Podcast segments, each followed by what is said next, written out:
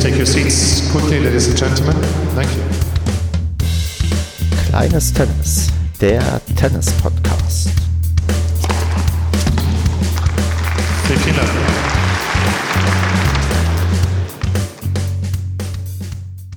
Kleines Tennis, Ausgabe Nummer 16. Wir nehmen auf am 19.06.2020. Mein Name ist Stefan und mit mir dabei ist heute der Philipp.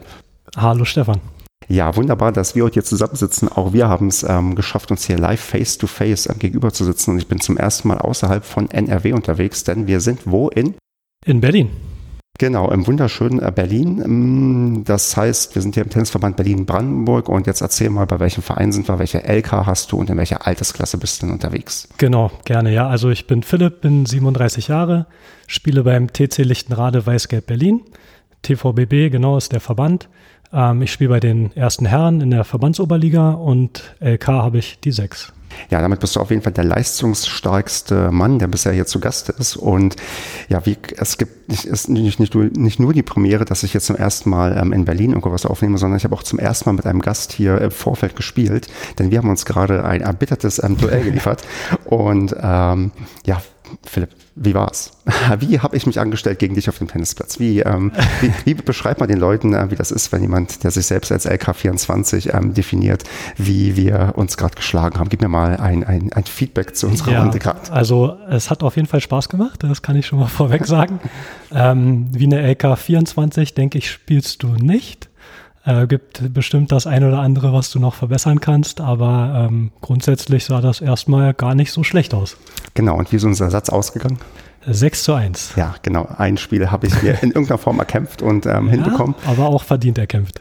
Ja, also es hat auf jeden Fall auch mir Spaß gemacht, aber uns war ja, glaube ich, beiden klar, in welche Richtung das gehen würde und ähm, von daher war es ähm, ganz nett und ich hoffe, dass ich noch mit ganz vielen anderen Leuten mal einen Satz spielen kann und mal sehen kann, was die anderen auch noch so drauf haben und das beruhigt mich sehr, dass du einschätzt, dass ich nicht ganz, ganz unten vielleicht mich einzugruppieren habe, was die LK angeht. Ja, du, ähm, eine Sache muss ich aber dazu auch noch loswerden. Ich habe nämlich mit einem Schläger von dir gespielt und Genau. dieser Schläger ist 15 Jahre alt und ähm, Ja, mindestens, glaube ich. und ähm, mittlerweile. das A als Ausrede noch hinzufügen und B fragen, warum spielst du eigentlich mit einem 15 Jahre alten Schläger? Ja, als Ausrede, vielleicht hast du ja deswegen das Spiel auch bekommen. ähm, nee, also ich spiele tatsächlich äh, den Head Prestige und zwar ein sehr altes Modell von, ähm, ja, du hast das gesagt, also bestimmt mindestens 15 Jahre alt. Ähm, ist noch so ein schwarz-silberner, wenn den noch manche kennen. Und ähm, ja, warum? Also äh, ich bin den gewohnt und ich habe auch öfter mal dann wieder was getestet, aber ja, habe einfach nicht den besseren Schläger gefunden und von daher habe ich mir gedacht, äh, warum spiele ich den nicht einfach weiter? Neue Seite drauf und ja, funktioniert. Der ist auch ziemlich schwer gewesen, oder? Ja, genau, der hat 320 Gramm, ähm, 1820 Bespannung, genau. Ist das denn ähm, auf deiner Ebene, wo du dich jetzt bewegst, ähm, öfters der Fall, dass man mit so einem, sagen wir mal, Uraltschläger spielt, dass die Leute wirklich so lange mit dem Schläger Nee. aushalten? Also ähm, jetzt, wenn wir Spieler haben, also ich sehe ganz, ganz, ganz selten Leute mit älteren Schlägermodellen oder so einem Schlägermodell, äh, was ich spiele. Dann würde ich mal sagen, machen wir das, was wir immer machen. Wir müssen erstmal über den Verein hier reden, wo wir sind. Du hast mir ja gerade schon mal ein bisschen die Anlage gezeigt, aber du musst ähm, für alle, glaube ich, nochmal erzählen, ähm, wie ist denn hier der TC Lichtenrade aufgestellt? Was gibt es denn so an Plätzen und ähm, Räumlichkeiten, in denen man sich so ja, bewegen kann? Ja, genau. Also wir sind hier im ganzen Süden von Berlin sozusagen. Ähm, es ist noch Berlin, aber die ehemalige Stadtgrenze ist nicht weit weg ähm, in Lichtenrade. Wir haben insgesamt elf Außenplätze, zwei Hallenplätze fest und äh, mittlerweile auch drei Beachtennisplätze. Äh, man muss aber dazu sagen, dass wir ähm, auf zwei Anlagen verteilt sind. Wir haben historisch sozusagen eine alte Anlage, eine kleine Anlage, die die erste Anlage des Vereins war, ähm, wo wir ursprünglich vier Plätze hatten, damals noch ähm, Hartplätze, die dann mittlerweile jetzt zu Quarzsandplätzen umgebaut wurden, vor ja, bestimmt jetzt auch schon 20 Jahren. Ähm, und davon ein Platz, da wurden jetzt gerade drei Beach-Tennis, Beach-Volleyball-Felder ähm, drauf gebaut. Das ist die kleine Anlage. Und ähm, ja, wir sitzen jetzt hier gerade auf der, auf der größeren Anlage, auf der neueren Anlage. Da haben wir acht Außenplätze Sand, zwei feste Hallenplätze, genau, äh, mit Teppichboden und äh, im Winter haben wir auch noch eine Traglufthalle über drei Plätze zusätzlich. Und ähm, ich sehe ja heute auch am Freitag, langsam füllen sich auch die Plätze. Wie gut seid ihr ausgelastet? Also kriegt ihr das hier in den Griff, dass man, ähm, dass jeder auch genug spielen kann? Oder gibt es da auch dann ähm, Zeiten, wo es irgendwie ja ganz, ganz schwierig ist? Also ich glaube, das ist wie in jedem Verein, wie ich es jetzt auch in deinem Podcast bisher gehört habe. Also es gibt diese Stoßzeiten, die klassischen, auch mal abends oder ganz besonders vor Verbandsspielen. Also da wollen alle spielen. Klar, dann äh, kann man vielleicht nicht wirklich zu der Zeit spielen, wo man möchte, aber grundsätzlich, wir haben genug Plätze und ähm, ist eigentlich kein Problem. Man kann es auch mittlerweile auch online buchen vorher, dann fährt man auch nicht umsonst sozusagen auf die Anlage. Genau, also ist eigentlich eher kein Problem. Wie klappt das mit dem Online-Buchen? Also ähm, könnt ihr euch ähm, Tage vorher schon online einbuchen oder wie macht man das bei euch? Also bei uns ist es ähm, so, dass man jetzt für den Sommer immer maximal drei Stunden vorher den Platz buchen kann. Ähm, das klappt aber jetzt eigentlich ziemlich gut. Das haben wir jetzt im Sommer das erste Mal eingeführt. Für draußen, für den Winter natürlich gibt es das schon länger und im Winter kann man das dann auch schon Tage, wenn nicht sogar auch Wochen vorher schon buchen. Mm, was sonst so mir auffiel, wo ich mal, ah nee, guck, lass uns mal auf die Gastronomie gucken, weil du hast mir gerade schon eine Coke Zero geholt. Ähm, was gibt's denn hier noch sonst im Angebot, was man sich hier ähm, Ja, also ich trinke Cola, kann? die gibt's auch und ähm, wir haben jetzt, glaube ich, auch seit Anfang des Jahres eine neue Gastronomie hier im Verein, ähm, eine italienische und ähm, wir haben auch eine große Terrasse draußen, also man kann sich hier ganz gut aufhalten und äh, auch was essen, was trinken. Genau. Super, genau. Und dann, was ich ähm, besprechen wollte, ich habe nämlich mal auch geschaut, wie denn bei euch so die Mitgliedsbeiträge sind, weil ich habe bisher da irgendwie recht wenig Fokus drauf gelegt, mal zu gucken, irgendwie wie viel man irgendwie zahlt und wie viel nicht. Und habe gesehen, ähm, die sind bei euch bei 380 Euro ist der Mitgliedsbeitrag einen ähm, Erwachsenen. Weißt du, ob das ähm, für die Gegend hier in Berlin ähm, normal ist, besonders viel ist oder hast du da auch gar keinen Einblick irgendwie so richtig? Das ist eine gute Frage. Ähm, also ich weiß auf jeden Fall, dass die Mitgliedsbeiträge schon lange relativ stabil sind bei uns, was schon mal, ähm, glaube ich, ein ganz gutes Signal auch ist. Ähm, wie das im Vergleich ist, ich denke, es wird average sein, also relativ, relativ normal. Und ähm, habe auch gesehen, dass eure Arbeitsstunden auch recht teuer sind, aber da wirst du wahrscheinlich dann auch keinen Vergleich haben, wie viel man da normalerweise zu bezahlen hat, weil ich habe gesehen. Ich glaube, das ist auch im Rahmen, wie es bei anderen Vereinen ist. Weil, weil das ist recht spannend, weil bei euch zahlt man 20 Euro für eine nicht geleistete Arbeitsstunde ähm, und sonst, ähm, ja, man muss halt nur vier leisten. Das sind weniger, glaube ich, auch als in anderen Vereinen. Ich glaube, bei mir sind es auf jeden Fall ein paar mehr, aber auch der Beitrag ist ähm, für eine nicht geleistete Arbeitsstunde, ich glaube, eher bei, die, bei der Hälfte. Also mhm. bei uns ist es deutlich günstiger. Fand ich recht spannend, dass das bei euch ja anders ist. Ja, hier gibt's halt auch wirklich viel dann auch zu tun. Also bei den großen Anlagen und Stimmt. Genau. Du hast gesagt, es gibt ja eine ganze Menge Plätze hier, von daher klar, kann man auch eine ganze Menge machen. Und ähm, das, ich vermute, das klappt dann hier auch ganz gut, weil die Anlage sieht eigentlich ganz nett aus. Also die ja, freut mich. hat sehr viel Spaß gemacht, hier drauf zu spielen. Ja, dann habe ich mal so ein bisschen auf eurer Website gestöbert, was ihr so ein Highlight, Highlights hattet in der Vereinsgeschichte. Und da, ich vermute mal, du bist schon etwas länger hier, oder? Also seit wann bist du hier im Verein? Ähm, ich hatte, glaube ich, vor zwei Jahren meine 25-jährige Mitgliedschaft tatsächlich. Also ich bin schon ein bisschen hier. Also bist du ein, ja, ähm, ein, ein Urgestein quasi, was eine ganze Menge irgendwie ähm, schon miterlebt hat. Ähm, Gab es da eine besondere Auszeichnung für irgendeine silberne Ehrennadel? Oder? Ja, ich habe eine Ehrennadel tatsächlich bekommen. Ob sie silbern ist, weiß ich nicht, aber ähm, ja, die gab es, genau. Ja, ähm, weißt du, wie, also warst du mit einem großen Schwung irgendwie dran oder warst du einer der wenigen, der in dem Jahr geehrt wurde? Wie war denn das bei dir? Ähm, ich glaube, ich war der Einzige mit 25 Jahren. Ich glaube aber, in dem Jahr, wo ich war, war tatsächlich jemand mit äh, 40 oder mehr Jahren noch. Also der konnte dir gut die Show stehlen. Ja, genau. Ja, aber super. In, in 25 Jahren ist eine ganze Menge passiert und ich äh, unterstelle jetzt einfach mal, dass ich jetzt zwei Highlights rausgesucht habe, von denen du mir vielleicht was erzählen kannst und dann musst du mir danach noch sagen, ob es vielleicht noch größere Highlights gab. Aber eins habe ich gesehen, ihr hattet hier mal ein europäisches Ranglistenturnier ähm, 2001 bis 2003 irgendwie. Das müsste auf jeden Fall noch in deine Zeit gefallen sein, weil ja. das ist noch keine 25 Jahre her. Hm, kannst du dazu ein bisschen was erzählen? Also warum der TC Lichtenrad das gemacht hat und was auch hier vielleicht los war zu der Zeit, weil das klingt ja schon nach einem größeren Ding, wenn hier aus Europa Leute irgendwie ähm, anreisen durften und Tennis spielen konnten. Ja, also ich kann mich tatsächlich auch noch ganz gut dran erinnern. Das war ähm, zu der Zeit, da haben wir auch mit der, mit der Herrenmannschaft zum Beispiel auch die Turnierleitung unterstützt und gemacht. Ähm, wie das im Endeffekt gekommen war, ich weiß es ehrlich gesagt nicht. Ich glaube, da waren so ein, zwei Leute hier im Verein, die das ähm, Thema einfach vorangetrieben haben und ähm, da auch die Kontakte dann hatten und ähm, das durchführen wollten.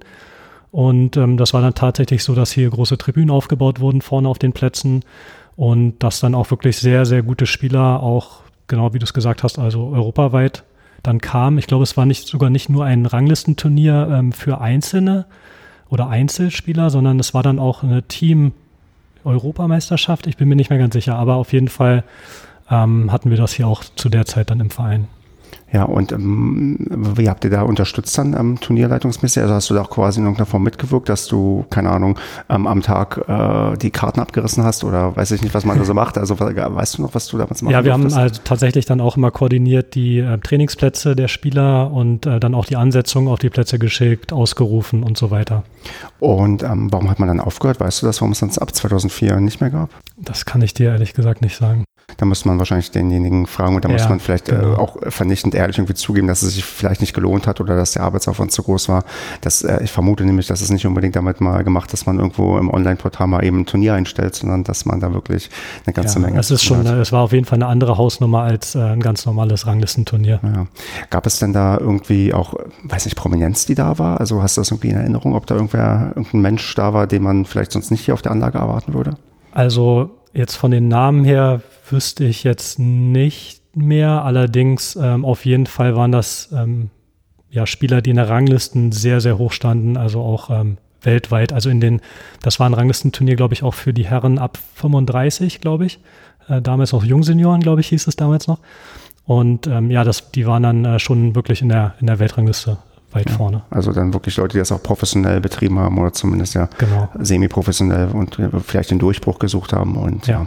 Weißt du, ob es in Berlin und Umgebung noch mehr solcher Turniere aktuell gibt oder ist das inzwischen auch ähm, eine Sache, die man vielleicht weniger irgendwie mitbekommt? Ähm, nee, ich glaube eigentlich nicht. Also bei Rot-Weiß gibt es ja immer dieses ähm, größere Jugendturnier international. Ähm, jetzt ja dann auch wieder das Damenturnier, was jetzt leider, leider abgesagt wurde. Du redest vom ähm, LTTC Rot-Weiß, genau. oder ja? Hm. Ähm, das sind so die, die beiden größeren Veranstaltung. Jetzt aus dem Kopf heraus fällt mir nichts ja. anderes ein. Aber hier beim LTTC Rot-Weiß war ich auch mal mir ein Turnier anschauen, als es damals auch die German Open gab hier von den Damen. Da habe ich, glaube ich, 2004 oder 2005, da gab es damals vom Verband irgendwie Freikarten für, ähm, für die Vereine. Und ähm, da habe ich mir auch damals hier mal Profi-Tennis in Berlin angeschaut tatsächlich. Also kann ich mich noch ganz gut dran erinnern, weil das irgendwie ganz nett war. Irgendwie, weil ich hatte vorher, glaube ich, auch noch kein Tennis live gesehen und ähm, fand das ganz nett. Wie ist es denn bei dir? Bist du denn jemand, der ähm, hier in Berlin öfters mal sich Live-Tennis angeschaut hat bei solchen Veranstaltungen? Also, so wie du sagst, früher ähm, war ich da auch auf der Anlage. Dann gab es ja jetzt hier in Berlin jetzt nicht wirklich was. Also Davis Cup war, glaube ich, vor drei, vier Jahren mal in Berlin ein Spiel. Da war ich ähm, auch zu gucken. Und ansonsten ähm, glaube ich eigentlich in Berlin nicht. Dann gucken wir mal noch auf ein anderes Highlight, was ich mir rausgeschrieben habe, denn ihr habt vor genau fünf Jahren 90 Jahre ähm, Tennisclub hier gefeiert, wenn ich das richtig gesehen habe. Wie war das? Wie begeht man einen 90-jährigen Geburtstag gediegen, wie man das bei einer älteren Dame machen würde, oder feiert man da richtig heftig, so als würde man gerade 19 werden? ähm, ich würde sagen, irgendwo dazwischen war es wahrscheinlich.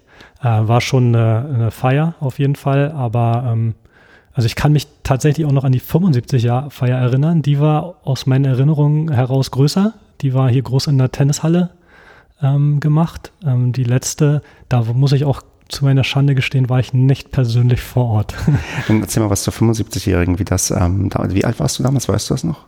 Ähm, muss man jetzt rechnen und rechnen ist ja eine schwierige Sache. Also geschätzt war ich da vielleicht so 12, 13. Okay, 14. also noch, noch deutlich jünger und ähm, dann ist es vielleicht ein bisschen einprägender. Ja, doch, das kommt ungefähr hin, wahrscheinlich sogar.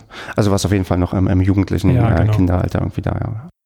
Ja, gibt es denn andere Highlights, die ich ähm, noch nicht rausgeschrieben habe, die man zu, zumindest an Events oder Veranstaltungen hier im Verein irgendwie aufzählen müsste, was so in der Vereinshistorie was ganz, ganz Wichtiges war, was du in deiner Zeit erlebt hast, oder habe ich die richtigen Highlights rausgeschrieben? Ja, ich glaube, dieses Turnier war schon wirklich eins der, der Highlights. Also ich glaube, das hast du gut recherchiert. Ja, eure Website war, glaube ich, auch recht vernünftig. Da konnte man auch ganz gut ähm, sich durchklicken. Ein weil, Glück. Ja, freut mich. Dachte ich bei der Aufnahme, die, ich, ähm, die du noch nicht gehört hast, aber da bei der letzten war es auch wieder schwieriger, Sachen herauszufinden. Ja, dann vielleicht noch so ein paar Rahmendaten. Äh, weißt du, wie viele Mitglieder ihr hier habt? Da wollte ich mich eigentlich schlau machen äh, vor unserer Aufnahme. Das habe ich natürlich nicht gemacht. Ähm, von daher weiß ich es wirklich nicht genau. Ich würde mal schätzen, ähm, über 500. Ja, ich habe ja auch rausgeschrieben, auf eurer Website steht, glaube ich, circa 550. Also da ja, also ich würde sagen, zwischen 500 und 600 werden es sein. Und wie viele Mannschaften habt ihr, weißt du das? Also, ein Quiz, also was ich gerade im oh Gott.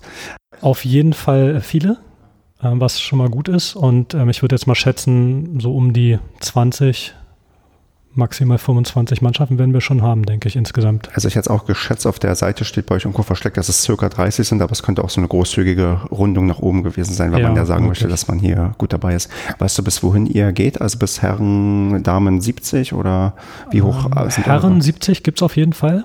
Äh, Ich glaube höher nicht dann. Ja, und bei den Damen, weißt du, was äh, da das äh, die Spitze ist? Ich denke 65. Also auch ähm, doch. Oder 60. Okay, also auch ganz gut abgedeckt quasi das ja, Altersspektrum. also genau, wir haben, ja genau, wir haben ähm, jüngere Mitglieder, wir haben ältere und auch bei den Mannschaften spiegelt sich das eigentlich ganz gut wieder. Ja. Habt ihr denn Probleme mit der, mit der Jugendarbeit oder kommen die hier ähm, ganz gut von alleine an? Wie schafft ihr das? Weißt du das? Kriegst du das mit irgendwie?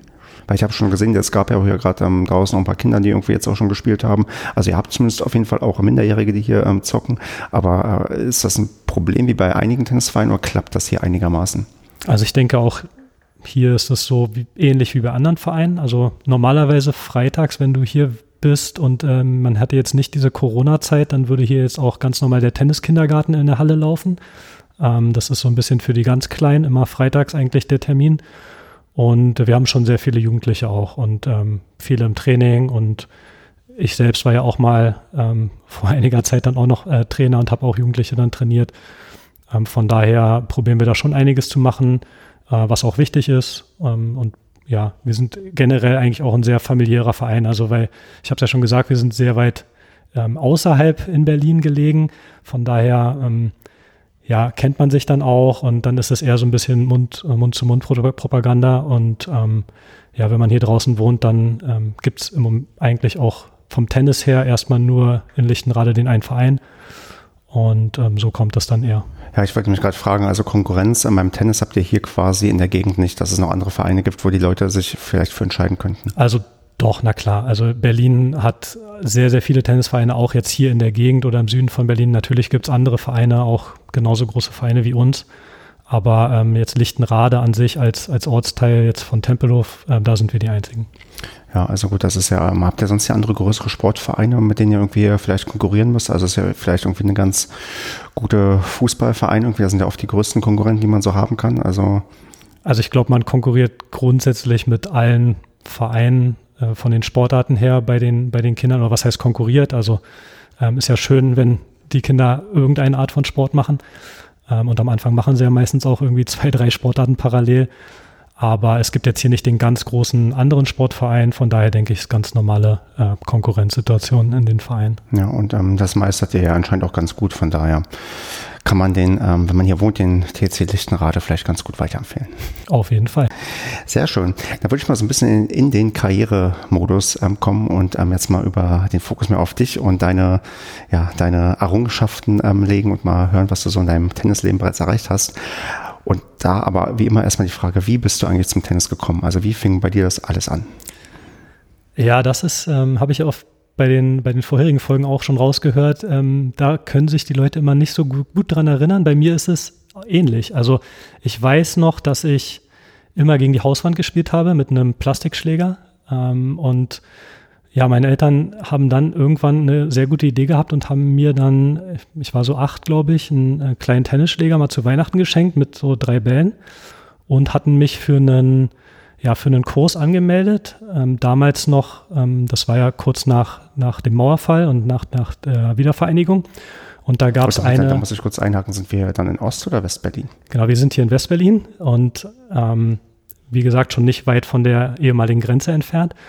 Und ähm, damals hatte dann eine neue kommerziellere Anlage aufgemacht außerhalb von Berlin, direkt ähm, ja, fünf Minuten von uns entfernt. Und da hatten meine Eltern mir dann mit einem Freund zusammen so einen, ja, so einen Schnupperkurs oder sowas ähm, geschenkt oder ausgemacht, ich weiß es gar nicht mehr. Und dann habe ich dort erstmal angefangen bei einem Trainer und hatte halt auch natürlich super Spaß, wie schon ähm, als ich gegen die Wand immer gespielt habe. Ja, und ähm, bei dem Trainer, der Trainer war halt auch hier in Lichtenrade Trainer, ist er immer noch. Und so bin ich dann relativ schnell dort, von dort dann hier jetzt zum TC Lichtenrade gekommen, nach so ja, drei, vier Jahren. Also ich glaube mit zwölf, elf, zwölf muss ich dann hier eingetreten sein. Genau, passt ja mit den 25 Jahren. Und ja, so bin ich ähm, zum Tennis gekommen eigentlich damals. Ja. Und wie intensiv ging das dann quasi, also gerade so im jugendlichen Teenageralter weiter? Weil ich vermute, wie oft, so oft muss ich jetzt unterstellen, dass du jetzt am LK6 bist und ähm, auch in deinem also ich würde mal sagen, fortgeschrittenen Alter für Herrenklasse, weil du bist, ähm, wenn ich das verraten darf, wenn du geboren wurdest, also Jahrgang 83. Genau. Das ist ähm, ja schon eher, spricht dafür, dass du auch noch auf einem Niveau spielst, was viele in dem Alter vielleicht gar nicht mehr unbedingt ähm, so halten können oder, oder dann lieber in die Herren 30 gehen. Du musst ja wahrscheinlich schon auch als Jugendlicher ähm, einigermaßen gut gespielt haben oder kam das erst später mit der Zeit, dass man gesehen hat, dass der äh, Philipp doch eigentlich ganz gut den Schläger schwingen kann? Ja, also ich äh, ganz gut würde ich auf jeden Fall sagen. Also ähm, damals dann ähm, auch über die Mabini-Mannschaft und Juniorenmannschaft und ähm, auch in den, in den Jugendaltersklassen. Damals gab es noch so AK1, AK2, AK3, AK4 und so. Ähm, da war ich in Berlin auf jeden Fall auch ähm, so in AK2, 3, 4 immer so in den Top 5, würde ich sagen. Ähm, von daher bin ich schon genau seitdem eigentlich dabei, habe natürlich zu Jugendzeiten viel, viel mehr gespielt, als man das dann irgendwann, wenn man ein bisschen älter wird, ähm, dann, dann noch Tennis spielt. Aber ähm, ja, also genau, da war ich schon ganz gut dabei und habe auch sehr, sehr viel Zeit hier in dem Verein verbracht und auf der Anlage damals noch. Ähm, war super mit, auch mit der Jugendmannschaft zusammen. Ähm, unsere Eltern waren dann auch immer hier, haben äh, hier in der Gastronomie gesessen, getrunken, wir haben Tennis gespielt. Also das waren schon ganz coole Zeiten damals. Weißt du, was so in den ähm, Hochzeiten deine Anzahl von ähm, ja, Tennisplatzbesuchen in der Woche waren? Also waren es dann so drei, vier, fünf Mal die ja, Woche? bestimmt. Also wirklich dann ähm, sehr, sehr intensiv und dann ähm, Training und Spielen und alles mit drum und dran. Genau. Ja, okay. Hm, hast du denn in der Zeit irgendwelche ja, großen Erfolge vorzuweisen? Also ist man dann irgendwie auch mal hier in irgendeiner Meisterschaft, irgendeinem Turnier, irgendwie bist du da mal vorangekommen oder hast du irgendwie was ähm, besonders äh, Krasses erreicht? Also ist das dann auf dem Niveau möglich? Weil ich, äh, was, also was mein Ding ja auch so ist, mein Blick auf Berlin und ähm, Tennis in Berlin war immer so, ich habe ja in Nordbrandenburg gespielt und wir hatten in der Jugend ähm, und auch Erwachsenenalter oft irgendwie nur eine Staffel, die irgendwie gespielt hat. Die ist, wenn manchmal dann aufgestiegen in die ähm, Verbandsliga und quasi immer sofort wieder runter. Also, also ja. Berlin war wirklich halt, ähm, die Brandenburger wurden immer abgeschlachtet. Mhm. Ja, die beste Brandenburger Mannschaft, die man zusammenstellen konnte, konnte es nach Berlin schicken und die hatten da keine Chance. Das ging einfach nicht. Deswegen, ähm, ja, mein, nix zustimmt, das ist sehr, sehr schön. Das bestätigt halt, dass es wahrscheinlich auch immer noch so sein könnte. Ähm, aber wie, wie genau, wie war es denn bei dir? Also konntest du in diesem, sagen wir mal, dichten ähm, Feld von ja, von, von, von, ja, von der Leistungsstärke auch irgendwie äh, mithalten und auch was besonders Großes erreichen in der, in der mhm. Jugendzeit? Also, ähm, so wie du es schilderst, einmal die, die Sache mit TVBB ist ja Berlin und Brandenburg, aber von der Leistungsdichte her war das natürlich eigentlich nur Berlin ähm, damals. Und ja, also was habe ich erreicht? Also ich bin einmal hier Vizemeister in der Jugend gewesen im TVBB, das weiß ich noch.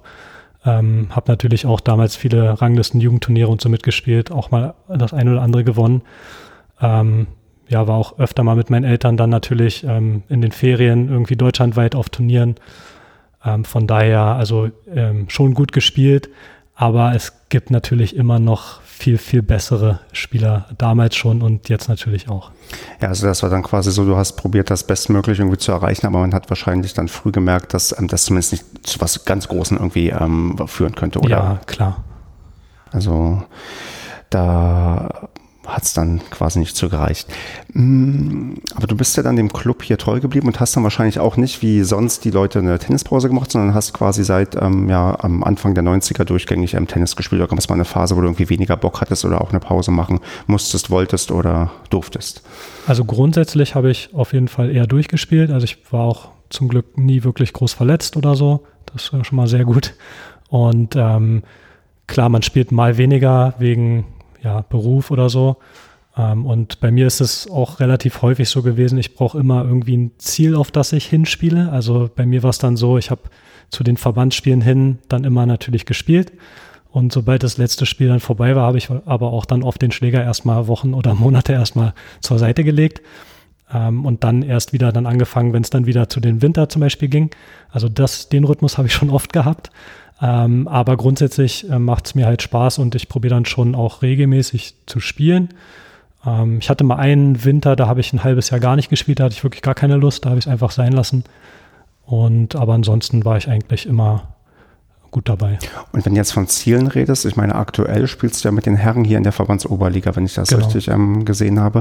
Äh, habt ihr da aktuell ein Ziel, äh, was die Mannschaft quasi angeht? Weil ich weiß gar nicht, wie gerade in dieser Corona-Übergangssaison hier jetzt Aufstieg und Abstieg geregelt ist. Ähm, Gibt es da äh, ja, Ausnahmeregelungen? Ja, also hier im TVBB haben wir jetzt tatsächlich letzte Woche mit den Spielen angefangen. Und die Regelung hier ist ähm, zum einen so, dass viele Mannschaften sich abgemeldet haben, also weil man es einfach ähm, durfte jetzt auch noch kurzfristig. Und die Regelung ist, es gibt Aufstieg, aber es gibt keinen Abstieg. Das heißt ähm, eigentlich, also wir könnten aufsteigen, absteigen können wir auf jeden Fall nicht. Okay, dann wie ähm, realistisch ist es, dass ihr vielleicht aufsteigen könntet? Ist das ein Ziel, was man haben? Ja, also wir dürfte? haben das zumindest im Auge. Ah, wie ähm, seid ihr denn reingekommen? Du hast erzählt, ihr habt jetzt schon einmal auch ähm, spielen dürfen. Wie ist es denn ähm, A für eure Mannschaft und B denn auch für dich gelaufen jetzt ja, zum genau. Saisonauftakt? Also wir hatten Sonntag unser erstes Spiel und waren recht optimistisch auch und ähm, haben es ganz knapp 5 zu 4 gewonnen mit dem entscheidenden Doppel der Klassiker im Match-Tiebreak dann 10-8. ähm, habe ich dann auch Doppel noch, also dieses entscheidende Doppel gewonnen. Mein Einzel war leider nicht so erfolgreich, habe ich äh, 7-10 im Match-Tiebreak verloren. Ja, ein, gut, ein Match-Tiebreak gewonnen, ein verloren. Das ist auch schön, wenn, den, wenn ihr den entscheidenden gemeinsam gewonnen habt. Ja. Wie, wie, also wie intensiv spannend war das denn? Also äh, gab es auch einigermaßen Zuschauer, die das sehen konnten oder ist das hier durch ähm, Corona dann ein bisschen weniger oder konntet ihr euch nur für euch freuen? Also erzähl mal, ich will mal so ein bisschen Emotionen von dir jetzt hören, wie das so, war bei ähm, dem, dem entscheidenden ähm, Doppelpunkt vielleicht auch. Ja, also das, es war schon cool, weil also die Mannschaft war natürlich da und äh, klar geht's, es geht ja immer um was, also auch wenn du jetzt nicht absteigen kannst oder wie auch immer. Ähm, klar war eine komische Atmosphäre, so generell auch äh, mit, der, mit den Corona-Einschränkungen und auf der Anlage und so. Ähm, aber jetzt äh, von der Spannung her war es genauso wie das andere Verbandsspiel auch auf dem Platz. Und es war halt einfach nur schade, dass ähm, ja eigentlich keine Zuschauer da waren. Also bei uns jetzt, bei unseren Spielen, wir haben klar so Family and Friends eigentlich immer viel dabei, ähm, auch auswärts. Und wir haben auswärts gespielt und ähm, da war halt keiner natürlich dabei. Haben wir uns ähm, sehr unter uns gefreut, sage ich mal. Und das war schon sehr schade, ja. Ja, verstehe. Hm, was kommt denn über Verbandsoberliga, wenn ihr aufsteh, ja, hier aufsteigen wollt? Genau, hier in Berlin ist es so, ähm, über Verbandsoberliga kommt Meisterschaftsklasse und über der Meisterschaftsklasse wird es dann überregional, da kommt dann die Ostliga und darüber dann die Regionalliga. Und wie viele Ligen habt ihr unter euch? Buh, einige. Also ähm, unter Verbandsoberliga kommt Verbandsliga, Bezirksoberliga 1 und 2, glaube ich sogar, Bezirksliga, Bezirksklasse, Eins und zwei, also einige liegen noch. Ich ja. merke schon. Ja, das ist, äh, das ist ganz spannend, auch ähm, mit welchen Wörtern du romantierst hier Meisterschaftsklasse ähm, oder auch, du sagst, haben wir ja vorhin schon geklärt, ähm, Verbandsspiele statt ähm, Maidenspiele oder Punktspiele, was auch ein ganz, ganz neuer Begriff ist, der hier irgendwie eingeführt wurde. Ich merke schon, Berlin hat irgendwie eine ein bisschen andere Tennissprache, habe ich das Gefühl. Ist dir das bisher irgendwie auch aufgefallen, wenn du irgendwie die bisherigen Podcasts gehört hast? Ja, total. Also ich wusste es auch schon vorher, aber ähm, ich glaube, Verbandsspiele ist bei uns gängig, aber ich denke, fast in keinem anderen Verband. Ja, also ich kann von, was ich in Brandenburg erlebt habe, sagen, dass wir niemals über Verbandsspiele gesprochen haben. Wir haben immer über Punktspiele geredet. Das ist recht spannend, dass das hier ja dann plötzlich was ganz, ganz anderes ist. Ja, dann haben wir so ein bisschen drüber geredet, genau, du bist dann ins Erwachsenenalter gekommen und du hast ja tatsächlich auch, sagen wir mal, doch irgendwie beruflich äh, was dann mit, ähm, sagen wir mal, Tennis zu tun gehabt, denn du hast erst mit einer Ausbildung oder angefangen, ich auch beendet, glaube ich, beim TVBB, stimmt's? Ja, genau, ist richtig. Also ich habe ähm, nach dem Abi wollte ich eigentlich dann, ähm, klar, Zivildienst war damals noch und dann wollte ich studieren, ähm, war eigentlich relativ klar. Und dann hatte ich aber irgendwie durch Zufall die Möglichkeit, oder ich habe mich dann beworben und habe ich gesehen hatte und dachte, beim Tennisverband Berlin-Brandenburg ist halt eine Auszubildendenstelle zum Sport- und Fitnesskaufmann ausgeschrieben und dachte, naja, kann ja eine Möglichkeit sein, vor dem Studium ähm, das zu machen, weil es ja das so ein bisschen die Interessen kombiniert und auch in die Richtung des Studiums dann auch geht. Ähm, äh, BWL habe ich dann später studiert. Und ähm, ja, dann habe ich, genau, da zwei Jahre verkürzt die, die Ausbildung gemacht in der Geschäftsstelle vom Tennisverband Berlin-Brandenburg, genau. Das war Anfang der 2000er dann wahrscheinlich, wenn ich richtig rechne ja. mit deinem ähm, Alter. Wie war das denn so Anfang der 2000er beim TVBB zu arbeiten? Also kannst du da irgendwie, ähm, also hast du auch noch Einblicke, wie es vielleicht heute ist, ob sich da auch Sachen grundlegend verändert haben oder war das damals auch schon irgendwie, also ich kann, weil ich kann mir halt nicht vorstellen, wie man in so einem ja, Verband einfach arbeitet. Also kannst du so ein bisschen aus dem Nähkästchen plaudern oder gibt es da irgendeine Schweigepflicht? nee, also die gibt es, glaube ich, nicht. Ist auch natürlich schon lange her, aber äh, was sich auf jeden Fall verändert hat, denke ich mal, ist, dass alles viel digitaler geworden ist. Also ich kann mich noch daran erinnern, dass äh, wir auch wirklich, also ich auch damals manuell die Ergebnisse, die von den Verbandsspielen reinkamen, die noch mit den Formularen geschickt wurden per Post, ähm, eingetragen haben. Und das hat natürlich dann ewig gedauert, weil das sind ja auch hunderte Spiele jedes Wochenende gewesen. Ähm, das passiert ja alles jetzt digital, ist ja ein viel besserer Service auch für die Spieler. Und äh, ich denke, das ist ein ganz gutes Beispiel, was sich da wahrscheinlich geändert hat. Und von den Aufgaben her wird es aber ähnlich sein. Also es geht um Trainerausbildung äh, und Fortbildung, es geht um den ganzen Sportbetrieb, Verbandsspielorganisation, äh, Vereinsorganisation, ähm, all sowas. Ja. Aber du ähm, bist dem TVBB dann nicht treu geblieben, sondern hast das Studium dann gemacht und Genau. dann auch eine ganz andere Richtung eingeschlagen. Also Ja, genau. Also ich hatte das dann schon immer im Kopf, ähm, dann zu studieren, habe dann BWL studiert, ähm, bin dann aber danach tatsächlich wieder ein bisschen beim Sport gelandet, beim, in einer Sportmarketingagentur und arbeite mittlerweile dann im Marketing. Und ich habe mir auch ähm, von dir gemerkt, du hast jetzt auch mal eine MC-Trainerlizenz oder hast oder äh, verliert man die oder behält man die für Die immer? muss man immer verlängern, also sonst würde die wahrscheinlich ruhen oder also man verliert sie, glaube ich nicht, aber sie ist nicht mehr aktiv. Genau, ich gehe alle vier Jahre zur Trainerfortbildung. Also meine ist noch aktuell. Also könntest du mich gleich noch trainieren und noch mal ein paar ähm, Sachen ausmerzen, die ich gerade ähm, nicht so gut gemacht habe. Das könnte man machen, ja.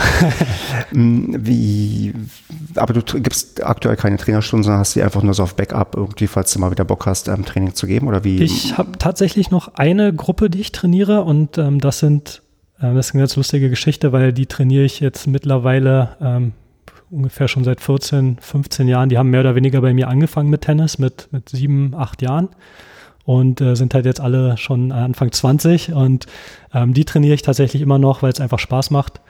Aber sonst ähm, bin ich komplett raus. Ich habe zu Studienzeiten relativ viel Training nebenbei gegeben, aber äh, mittlerweile durch Beruf und alles äh, klappt es natürlich. das machst du hier im Verein ähm, oder ist es beim anderen Verein? Also die Gruppe jetzt hier im Verein, ich habe damals auch ähm, in anderen Vereinen noch Training gegeben.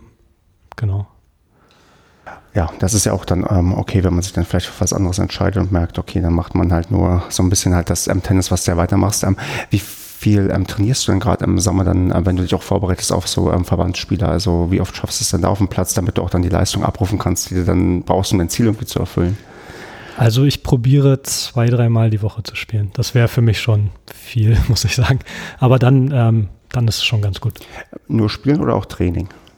Also Training richtig haben wir nicht. Wir spielen untereinander sehr viel. Also wir haben auch ähm, zum Glück eine sehr ausgeglichene Mannschaft, wirklich von, von 1 bis 8, 9. Also wir haben so, ähm, unsere 1 hat, glaube ich, LK3 und ähm, der, der ähm, ja, letzte sozusagen Spieler in unserer Mannschaft, glaube ich, hat LK 8 oder 9. Das heißt, wir sind sehr ausgeglichen, können uns untereinander super verabreden, ähm, haben halt auch Leute in der Mannschaft, die mal vormittags können, manche können nur abends ähm, und so spielen wir eher untereinander. Trainings selbst haben wir nicht. Schaffst du manchmal der, euren LK3er zu besiegen oder ist das quasi auf dem, der Unterschied dann schon so groß zwischen 6 und 3, dass das eigentlich unmöglich ist? Also ich glaube, da kann eigentlich auch jeder jeden schlagen, denke ich mal, bei uns in der Mannschaft. Also von daher, ja, es ist auch ganz schön, dass es so ausgeglichen ist. Und jetzt ist das Licht hier angegangen, was echt schön ist, weil ähm, es schon sehr, sehr dunkel hier wurde. Das sehen die Leute zwar nicht, die das jetzt hören, aber ähm, das erleichtert wieder einige Sachen, weil ich dich jetzt wieder ein bisschen besser erkenne. Ja, okay, dann hast du genau regelmäßig Training, äh, deine Verbandsspiele und mh, jetzt kommt die vielleicht böse Frage. Wir haben ja dein Alter quasi schon angesprochen. Wann geht's denn in die Herren 30 für dich? Also äh, ich, ich finde das echt gut, dass du quasi noch ähm, Herren spielst, weil ich hatte ja vor einiger Zeit schon erzählt, dass ich auch überlege, mache ich jetzt irgendwie mal ein Herren 30 oder ein Herrenturnier und habe auch gedacht, da ich probiere vielleicht erstmal ein Herrenturnier aus, damit man mal guckt, wie man noch in der allgemeinen Klasse irgendwie so, so, so mithalten kann.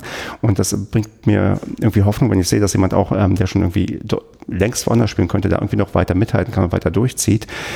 Steht das bei dir irgendwann mal zur Debatte, dass du vielleicht mal auch wechselst ähm, in Herren 30 oder Herren quasi so lange spielen wie, wie möglich und sich jung fühlen oder, oder, oder was ist die Motivation dahinter?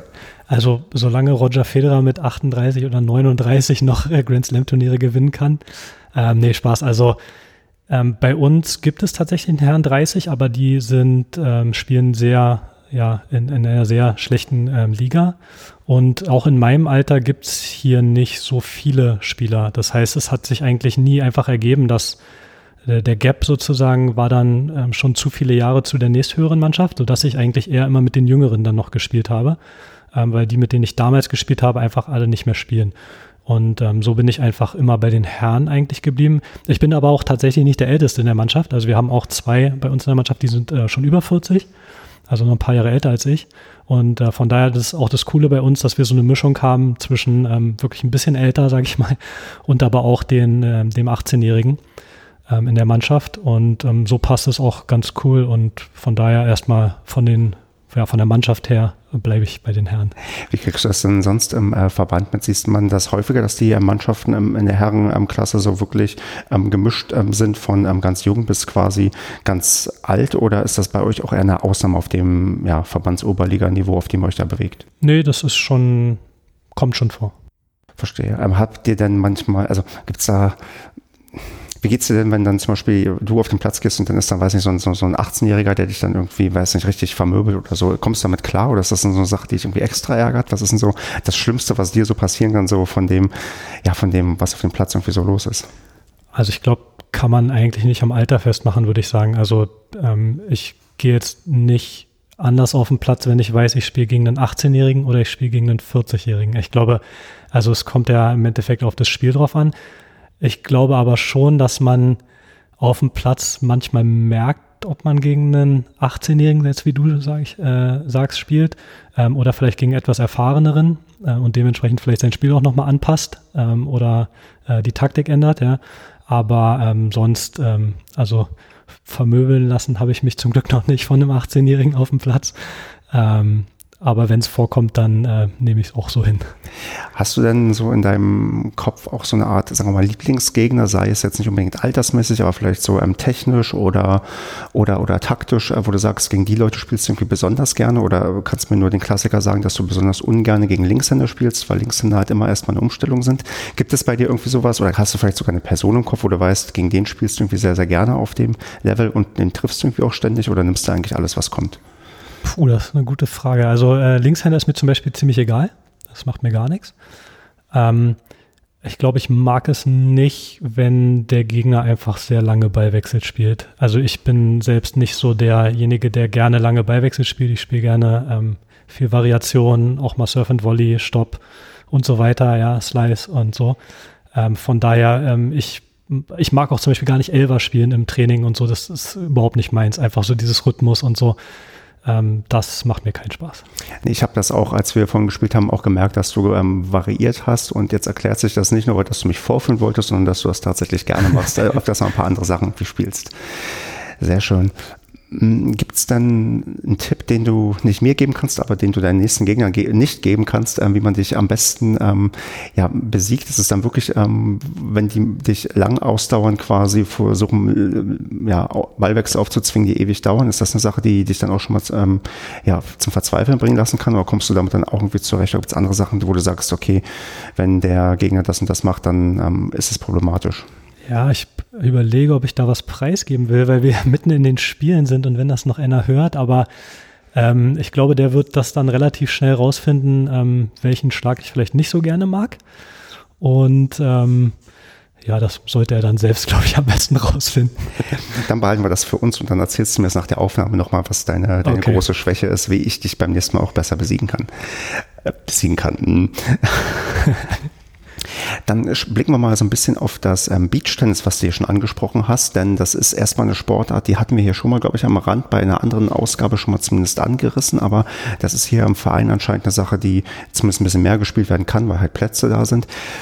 Kannst du sagen, dass da die Plätze genauso gut ausgelastet sind wie vielleicht die, die regulären Plätze oder ist das immer hier auch so ein Ding, so nice to have, so ein paar, wenn ein paar Leute mal Bock haben? Wie, wie, wie ernsthaft wird ja ein Beachtennis ähm, betrieben? Also die Plätze sind wirklich brandneu. Die wurden jetzt erst Anfang des Jahres gemacht. Die sollten eigentlich feierlich eröffnet werden im April, was jetzt natürlich nicht ging. Von daher ähm, sind die auf jeden Fall im Moment noch nicht wirklich gut ausgelastet. Ähm, aber wir haben hier schon äh, ein paar Spieler auch im Verein, die einfach Beachtennis gerne spielen. Und äh, es äh, kann ja auch jeder einfach spielen auf jedem Niveau. Das macht ja einfach auch Spaß. Und ähm, ich hoffe, dass sie dann einfach auch mehr ausgelastet sein werden. Ja. Wie habt ihr das denn ähm, vorher gemacht? Weil du hast ja hier nicht zum ersten Mal Beachtennis wahrscheinlich gespielt. Wo hast du denn da ähm, die Erfahrung gesammelt? Also eigentlich hat man das ähm, eher auf den Turnieren dann direkt gemacht. Ähm, bei, ähm, also hier in Berlin gibt es so auch so Beachvolleyball-Anlagen, wo man einfach dann das Netz mehr oder weniger austauscht und weiter runter macht. und dann hat man den Platz. und dann gibt es in Berlin so ja, ich würde sagen, eine Handvoll Vereine, die auch noch ein oder mehrere Beachtennisplätze haben, wo man vielleicht auch schon mal gespielt hat. Ist es bei diesen Turnieren dann so just for fun? Du gehst hin und siehst auch, Mensch, hier ist noch Beachtennis und melde mich spontan an oder ist das auch eine Sache, wo man sich vorher anmelden muss? Ja, es, ähm, also auch auf jeden Fall mit vorher anmelden, ähm, wie ein ganz normales Turnier. Wobei ich dazu sagen muss, dass ich äh, Beach-Tennis aktuell wirklich sehr, sehr lange nicht mehr gespielt habe. Also mit diesen, man spielt es ja mittlerweile auch mit eigenen Schlägern und so. Ähm, das habe ich ähm, seitdem wirklich nicht mehr gespielt, weil ich es zeitlich einfach nicht schaffe.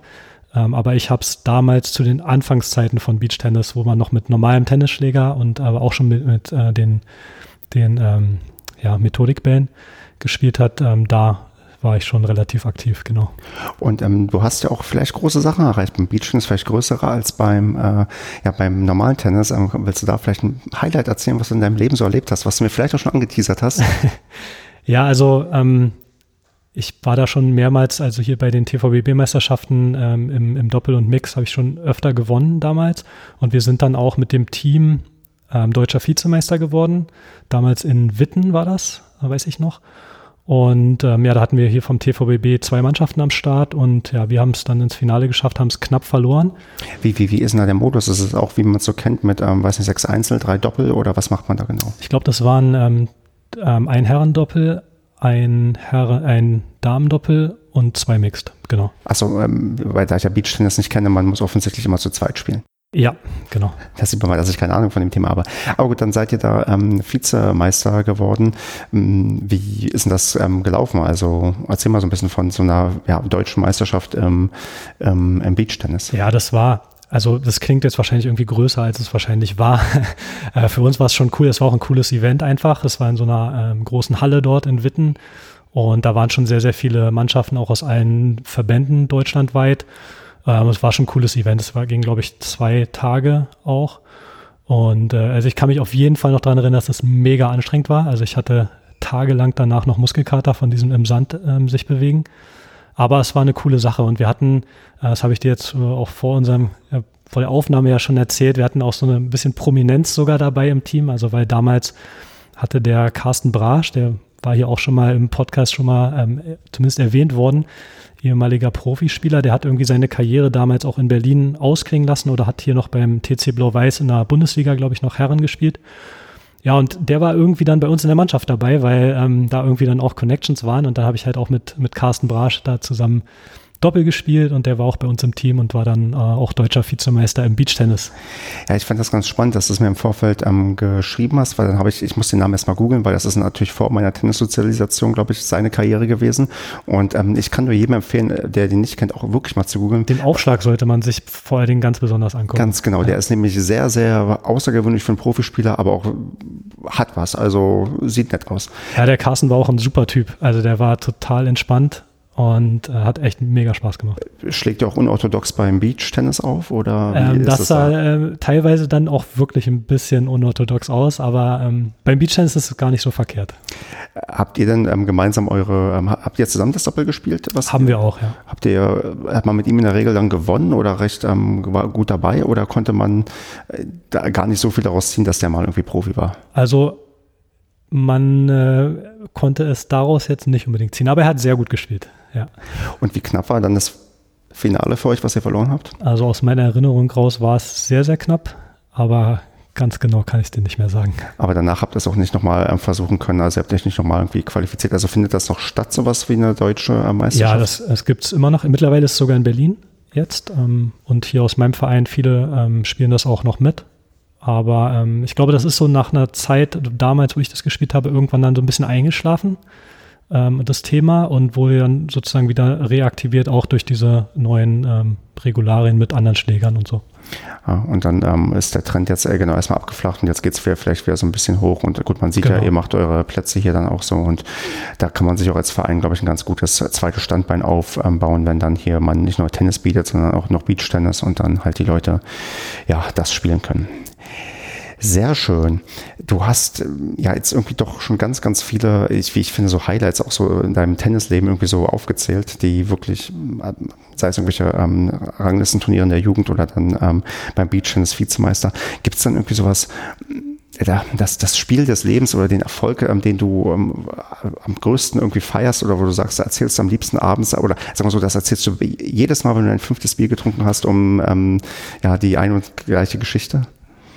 Puh, schwierig. Also ich, da hatte ich schon mal vorher drüber nachgedacht, weil du die Frage schon mal gestellt hattest oft. Ähm, eigentlich nicht, muss ich sagen. Also man, ich glaube, man erinnert sich eher tatsächlich an die bitteren Niederlagen als an die tollen Erfolge. Ähm, also woran ich mich auf jeden Fall erinnern kann, ist irgendwie so erster Turniersieg, AK4 bei einem Turnier. Da hatte ich mir damals sogar noch das Tableau ausgedruckt. Das habe ich letztens irgendwie auch bei mir in der Wohnung noch gefunden, noch eingerahmt. Ähm, also an sowas erinnert man sich, aber an den einen Sieg, der das jetzt One and Only, äh, daran jetzt nicht. Aber an so die eine oder andere bittere Niederlage, ja, da schon eher. Ja, dann gib doch mal da eine Story zum besten Erzähl wo es irgendwie ganz, ganz ähm, schlimm war, verloren zu haben. Ach ja, also es, also es gibt so ähm, eine Mannschaft, gegen die wir hier sehr oft schon gespielt haben äh, bei den Verbandsspielen und ich habe tatsächlich immer gegen den gleichen Gegner auch gespielt und da habe ich äh, vor vier Jahren äh, mit Matchball verloren, vor drei Jahren mit vier oder fünf Matchbällen verloren vor zwei Jahren im Match-Tiebreak verloren.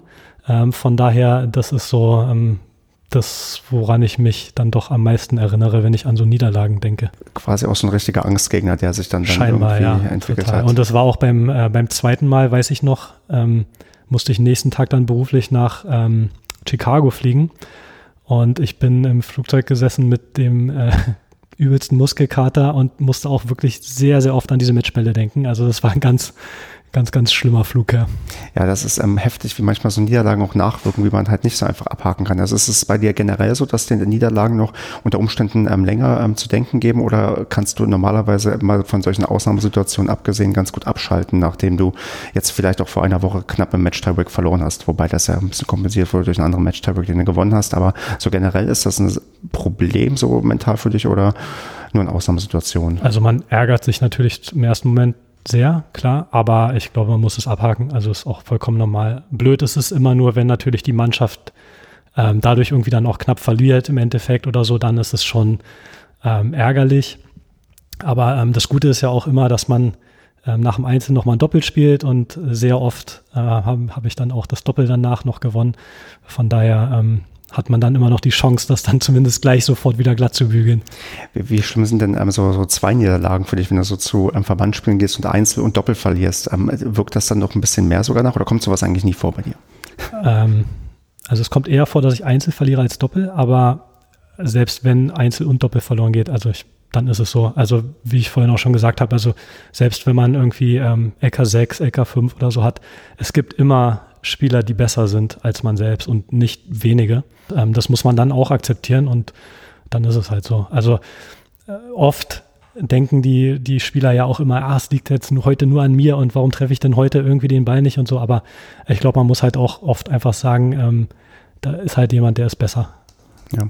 Oder derjenige ist schon besser, hat dann irgendwie einen überragenden Tag erwischt. Oder so. Das kommt ja irgendwie genau, auch vor. Ich klar. meine, man sieht das auch bei den Profis, die spielen ja alle nicht schlechtes Tennis normalerweise. Und da gibt es auch mal sehr, sehr eindeutige Ergebnisse und das dann liegt dann nicht irgendwie an den, an den Fähigkeiten, sondern an, an andere Sachen.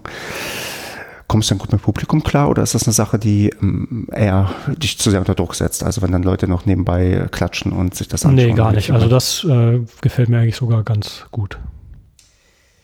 Ja, in die Zukunft haben wir auch schon ein bisschen ähm, geblickt. Du hast deine Ziele fürs aktuelle Jahr so ein bisschen dargelegt. Ähm, wie sieht es denn äh, in der Leistungsklasse aus? Ich glaube, du warst auch schon mal ein bisschen besser als sechs, oder? Geht es aber für dich irgendwann hoch oder ist das jetzt so halten und ähm, vielleicht, ähm, wenn es langsam runtergeht, auch nicht mehr so schlimm?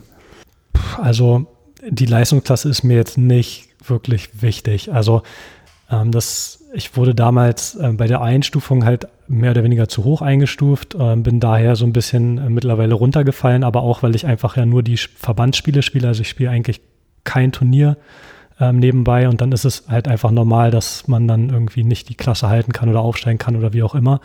Von daher ist mir das jetzt nicht so wichtig.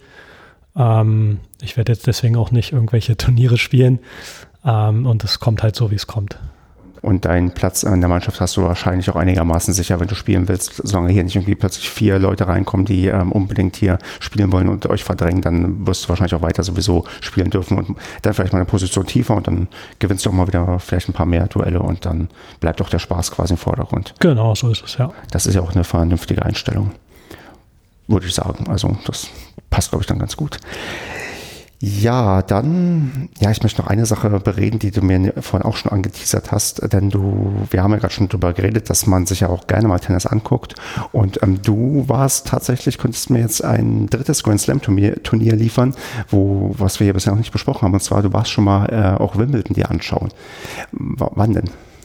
Weißt du noch ungefähr ähm, das Jahr? Ja, das muss so 2000 2003 oder 2004 gewesen sein. Und wie viele Tage konntest du da irgendwie ähm, verbringen? Also wir waren, glaube ich, ähm, drei Tage vor Ort. Das war auch, äh, muss ich ein bisschen ausholen. Aha. Also ähm, damals war ich ähm, auch sehr gut befreundet äh, mit einem, der hier auch äh, im Verein gespielt hat, auch mit dem ich damals Mannschaft oder die Jahre davor auf jeden Fall Mannschaft zusammengespielt habe.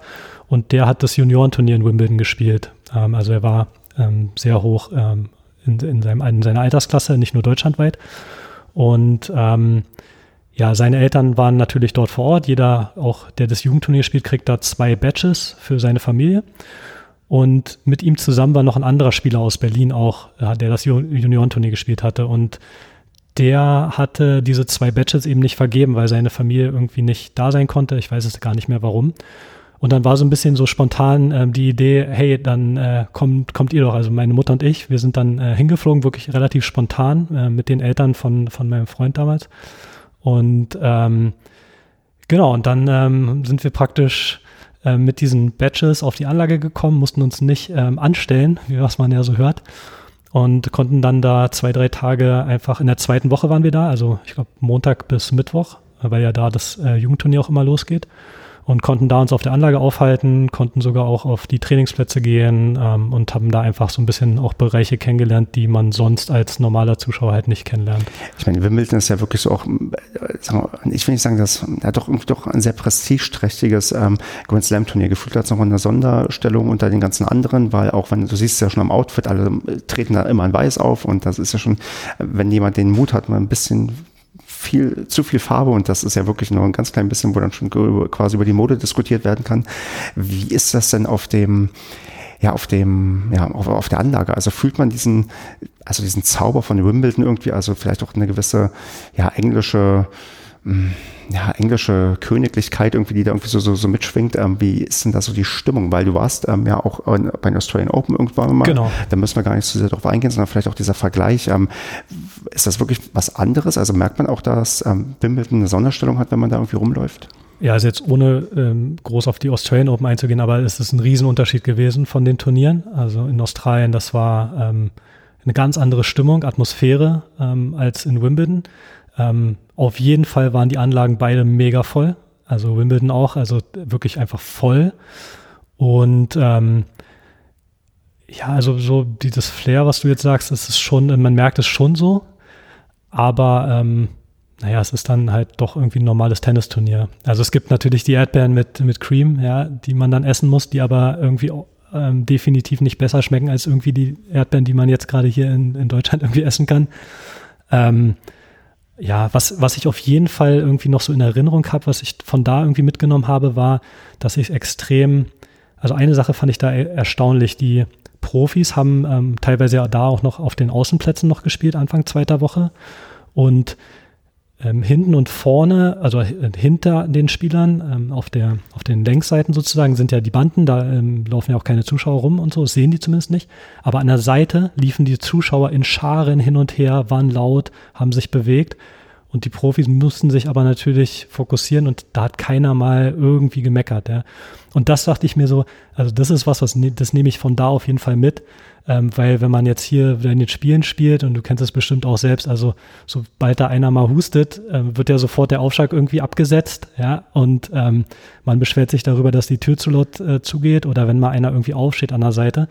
Ähm, also den Spielern, ähm, den Hobbyspielern, sage ich mal, würde ich dann mal raten, guckt euch das mal irgendwie bei einem Grand Slam Turnier oder so an, wie viel Bewegung da neben den Plätzen ist und das interessiert die Spieler halt gar nicht. Die haben wahrscheinlich vor Augen, dass man ähm, in diesen großen Stadien immer diese Übertragungen sieht und da immer halt sofort gesagt wird, dass ähm, leise, also dass die Leute leise sein müssen und denken, ja, okay, dann läuft das wahrscheinlich überall so. Aber klar, das ist mir auch damals aufgefallen, wo ich hier noch bei den German Open mal zugeschaut habe.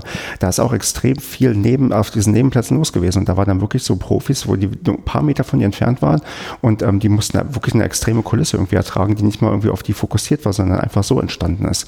Und ja, dann in Wimbledon wird es dann, wo das sagst, ähm, genauso sein. Das ist schon ähm, spannend, dass ja, die damit anscheinend besser zurechtkommen als wir ja, Amateurspieler, die ja. sich gerne beschweren. Aber das war schon echt eine super Erfahrung. Also damit, das war das Jahr, da ist, glaube ich, Florian Mayer auch ins Viertelfinale gekommen, ähm, damals noch. Und ähm, da hatten wir noch das Achtelfinalspiel gesehen. Ja, daran kann ich mich noch erinnern. Ja. Wie hat er am Ende abgeschnitten? Weißt du das noch? Ja, ich glaube, Viertelfinale hatte der damals geschafft. Und ich weiß auch noch, da haben wir ähm, Roger Federer auf dem Außenplatz trainieren sehen, noch mit langen Haaren. Das äh, habe ich auch noch, noch so ein bisschen im, im Kopf, genau. Oh, sonst irgendwelche Highlight-Spiele, die du im Kopf hast? Ähm, hast du irgendein ähm, spannendes Fünfsatz-Match erlebt oder sowas? Nee, also wir waren dann, äh, wir haben sehr viele natürlich bei den, beim Jugendturnier auch geguckt, einfach äh, bei dem Kumpel von mir, der dann die Spiele gemacht hat. Ähm, lustigerweise ähm, war der so ein Jahrgang mit auch ähm, hier Monfils und Murray und so, die haben tatsächlich damals alle dieses Juniorenturnier damals gespielt auch. Ähm, an den Monfils, wie er da Jugend gespielt hat, kann ich mich auch noch erinnern. Ähm, ja, und sonst, das war noch so, da hat noch so Rainer Schüttler gespielt, ähm, ich glaube mit Barbara Schett auch noch mixed und so, haben wir uns auf dem Center Court angeguckt. Ähm, aber Fokus war dann eher schon bei beim Kumpel und den, den Jugendlichen gucken und noch so alles andere mitnehmen, was wir noch so konnten. Wie hat denn dann der Kumpel abgeschnitten? Äh, ich glaube, er war, ich glaube, er war sehr hoch gesetzt, aber hat, glaube ich, zweite Runde verloren. Also sehr ähm, früh raus. Ja, und im Doppel, glaube ich, auch. Ja.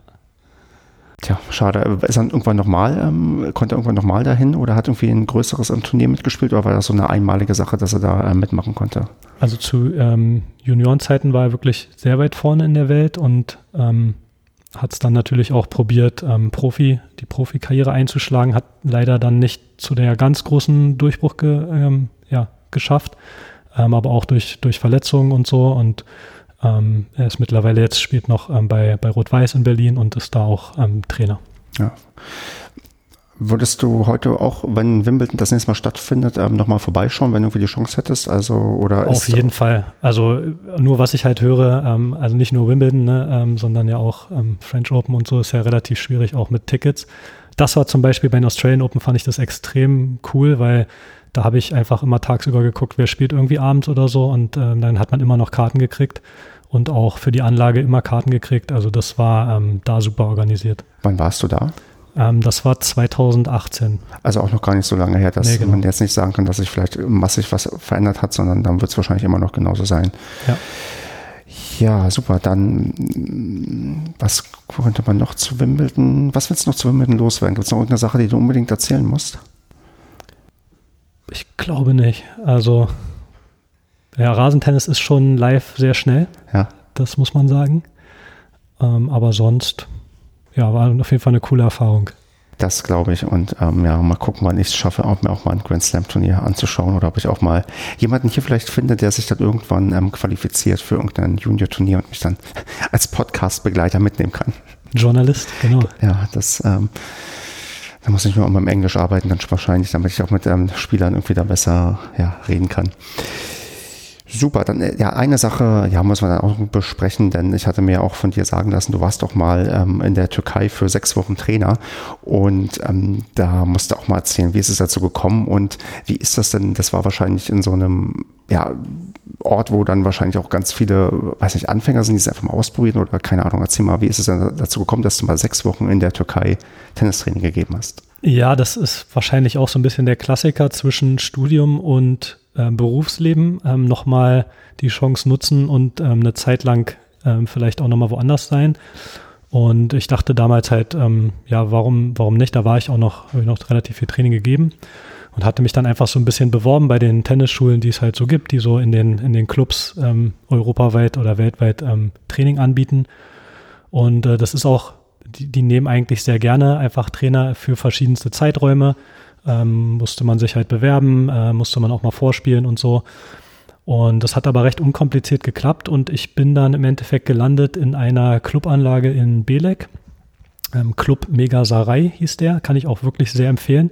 Ähm, tolle Anlage, auch schöne Tennisplätze, ähm, super nette Leute und genau, war dann da, ich glaube, ab so Mitte März eingesetzt und dann so bis Anfang Mai, wo bei uns dann die Punktspiele losging.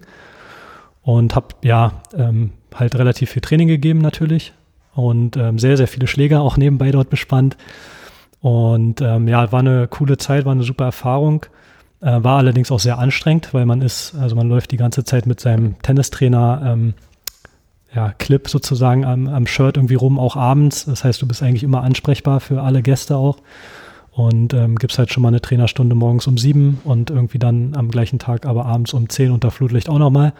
Ähm, das kam halt schon vor, aber äh, die Zeit war super und ähm, Leute waren sehr, sehr nett. Mein Trainerkollege da war auch sehr nett. Und ähm, ja, Anfänger, Fortgeschrittene, waren aber auch Regionalligaspieler dabei, ähm, mit denen ich dann da auch gespielt habe. Das war natürlich auch für mich dann ganz cool, weil dann bin ich auch ein bisschen ähm, stark geblie geblieben. Ja, war eine, war eine tolle Zeit. Also wer da einen Trainerschein hat und auch ein bisschen Zeit hat, ähm, für mich war es genau richtig, so sechs Wochen, ähm, ein, zwei Wochen länger wären noch gegangen, aber ähm, viel länger ähm, würde ich das dann auch nicht machen wollen. Aber so war es perfekt. Ähm, warum verirren sich Regionalligaspieler dahin? Also waren die Urlaub machen und nebenbei noch ein bisschen Tennis spielen oder wie ähm, kam das zustande? Das waren hauptsächlich immer Gruppen. Also wie die waren eigentlich so klassische Tenniscamp-Gruppen, die dann dort waren, ähm, die ja, ich glaube, die größte Gruppe waren wirklich so 40, 50 Leute aus einem Verein mit ein, zwei Trainern. Und dann gab es aber auch einzelne Mannschaften, die dann dorthin gefahren sind zur Saisonvorbereitung. Also die Anlage war schon relativ bekannt, auch dass man da sich gut vorbereiten kann. Klar, Wetter war gut. Und ähm, von daher war da so alles äh, da dabei. Wie viele Plätze hatten die damals? Weißt du das noch ungefähr? Die hatten, ähm, die hatten nur Quarzsandplätze leider, aber ähm, ich glaube bestimmt neun oder zehn. Ich habe aber mittlerweile gesehen, ähm, ich hatte jetzt nochmal geguckt, dass sie auch Sandplätze gebaut haben und ähm, praktisch die, das Tennisangebot vergrößert haben. Damit auch die Leute, gerade die dann auch in der Region halt nur spielen auf Sand, dass sie das auch da quasi trainieren können für die, weil das wird ja wahrscheinlich öfters angefragt ähm, werden oder auch gesucht werden, dass man auf dem Belag spielt, auf dem man sich auch vorbereiten möchte. Ich denke schon, ja, auf jeden Fall. Und ähm, die haben, glaube ich, auch jetzt so ein ähm, Turnier dort organisiert. Ich denke mal dafür dann auch, ja. Ja, das klingt wie ein so, so sehr, sehr solider auch ähm, ja, so ein ja, Semesterferienjob irgendwie, dass du einfach irgendwo hingehst und dir irgendwie damit ein bisschen Geld verdienst und ähm, vielleicht eine ganze Zeit Zeit hast und vielleicht cooler ist, als wenn du irgendwo als Animateur irgendwo. Ja, äh, also Geld verdienen, muss ich dazu sagen, äh, verdient man da jetzt nicht wirklich. Es ist halt eher, dass man eine Unterkunft hat, ähm, ein bisschen, ein bisschen Taschengeld hat und ja, einfach ähm, mal rauskommt. Interessant, okay. Also quasi ein, äh, ja, ein Urlaub, den man halt nicht unbedingt bezahlen muss, genau. sondern ist eher ja, Work and Travel oder so, keine Ahnung. Sehr schön. Dann würde ich jetzt ähm, zu entweder oder übergehen, wenn du Bock hast. Die, ähm, die berüchtigten oder nicht berüchtigten Fragen, die ich immer gerne loswerde. Und ja, du kennst den Modus, kriegst eine entweder oder Frage, musst du beantworten oder darfst du beantworten. Und wenn wir noch was dazu erklären müssen, dann Alles machen wir das. Ja, fangen wir an mit ähm, Tennisverband Berlin-Brandenburg oder reicht Tennisverband Berlin? Äh, TVBB. Gehört zusammen, also Berlin-Brandenburg. Okay. Ähm, stumm oder stöhnen? Oh, da muss man wahrscheinlich äh, die anderen fragen. Also so ein Zwischending wahrscheinlich. Also ich habe dich äh, nicht zum Stöhnen gebracht, vorhin beim Tennisspielen, aber das lag auch vielleicht an dem Leistungsunterschied, der da bestand. Also äh, hast du gar nicht so bewusst auf dem, auf dem also, Schirm? Ja, ähm, nee, bewusst definitiv nicht. Also kommt bestimmt vor. Wahrscheinlich eher ja als nein. Dunlop, Bälle oder tun es auch andere? naja, also für die Verbandsspiele hier in ähm, Berlin-Brandenburg, wir spielen mit diesen äh, Dunlop-Bällen. Von daher zum Spiel hin äh, sollte man die schon mal spielen. Ähm, die sind allerdings sehr teuer. Ähm, es tun auch andere Bälle, klar. Merkst du da einen Unterschied? Ja, man, natürlich, man merkt natürlich bei Bällen Unterschiede. Äh, man probiert dann schon einen ähnlichen Ball ein bisschen zu nehmen, der zu dem Verbandsspielball ist oder der vielleicht auch ein bisschen länger hält. Ähm, aber klar, man, man guckt dann schon, dass man nicht ähm, ja, komplett andere Bälle nimmt oder einfach auch unrealistische, sage ich jetzt mal in Anführungsstrichen, Tennisbälle. Weißt du, ob es Verbände gibt, wo man ähm, die Dinger nicht hat zum äh, Medenpunkt oder Verbandsspiel? Die äh, Dunlop-Bälle? Ja. ja, äh, auf jeden Fall. Also es gibt ja auch äh, Verbände, die haben ihren eigenen Ball. Also in Hessen zum Beispiel, glaube ich, äh, haben ihren eigenen Ball. Ähm, also da ist jeder Verband mehr oder weniger ja autark. Dann habe ich zum Glück die richtige Frage gestellt, weil ich wusste gar nicht genau, wie das hier aussieht und habe es auf das richtige Pferd gesetzt. Aber in meiner Erinnerung war es auch damals schon ja, so. Ja, ist schon, äh, seit, seitdem ich mich erinnern kann. Irgendwie ein, zwei Jahre war es mal eine andere Marke, das haben sie aber schnell wieder gelassen. Das war wirklich auch ganz schrecklich. Ähm, ja. Nächste Frage, 2 zu 5. Satz vorbei oder Aufholjagd? Nee, Aufholjagd immer möglich. Auf jeden Fall. Also auch andersrum, wenn ich 5-2 habe, ähm, es passiert halt viel zu oft, dass, dass man dann irgendwie nochmal in die Enge getrieben wird. Und von daher, es ist, erst, es ist erst vorbei, wenn es vorbei ist. Also bei 0-5 hättest du auch dasselbe geantwortet. Da würde ich sagen, kommt es dann auch drauf an. Also wenn es ein 0-5 im zweiten Satz ist, wo ich den ersten vielleicht gewonnen habe, dann würde ich vielleicht doch mich eher auf den Mitschallback fokussieren. Und die letzte Frage, die ich ähm, ja wahrscheinlich schon beantworten kann, denn ich habe es vorhin gesehen, Ball durch die Beine oder das Zurücklaufen sparen? Ja, also Ball durch die Beine geht auch. Ähm, kommt immer darauf an, wie gut der Lob ist. Ja, meine, das war der von der bei mir funktioniert hat, oder? Wo ja, der war ein sehr guter Lob von dir, ja. Und äh, da habe ich es probiert und der ist leider im Netz hängen geblieben, genau. Wunderbar. Jetzt bleibt dir die Möglichkeit, noch zum Abschluss was zu sagen, was du schon immer mal loswerden wolltest in einem Tennis-Podcast und ähm, ja, deine berühmten letzte Worte irgendwie loszuwerden. Ja, es hat super Spaß gemacht. Ähm, ich denke, das, du hast auch eine super Idee hier mit deinem Podcast, weil die ja, Tennisspieler gibt es so viele ähm, und egal welche Leistungsklasse oder, oder Altersklasse man hat, ja, bleibt am Ball, habt Spaß beim Tennis und ja, vielen Dank, dass ich dabei sein durfte. Ich fand es auch super, dass du hier warst, dass wir auch zusammen spielen konnten. Und ja, wünsche dir auch alles, ja, Erfolg, allen Erfolg bei den noch anstehenden Verbandsspielen. Und dann beim nächsten Mal verliere ich vielleicht nur 2 zu 6, wenn wir gegeneinander spielen. Okay, wir werden sehen. Also dann mach's gut. Danke. Das war Kleines Tennis.